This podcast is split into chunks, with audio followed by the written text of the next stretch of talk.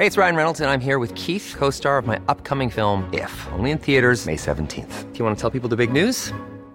All right, I'll do. Sign up now and you'll get unlimited for $15 a month in six months of Paramount Plus Essential Plan on us. Mintmobile.com slash switch.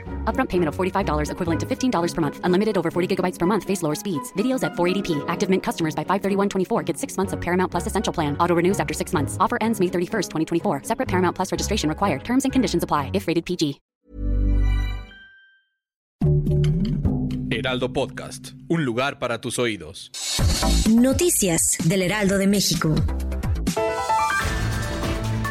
Estados Unidos permitió a las personas que han sido vacunadas contra el coronavirus dejar de usar cubrebocas, a menos de que se encuentren en espacios donde hay varias personas reunidas.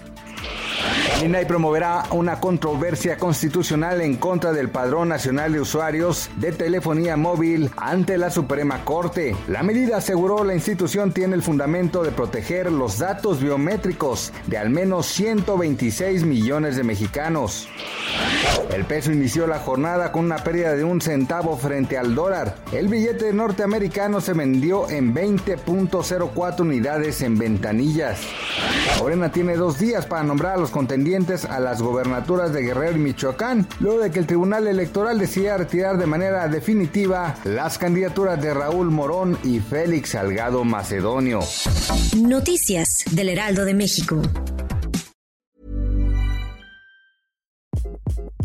Hi, this is Craig Robinson from Ways to Win, and support for this podcast comes from Invesco QQQ the official ETF of the NCAA. Invesco QQQ is proud to sponsor this episode and even prouder to provide access to innovation for the last 25 years. Basketball has had innovations over the years too. We're seeing the game played in new ways every day. Learn more at Invesco.com slash QQQ. Let's rethink possibility. Invesco Distributors, Inc.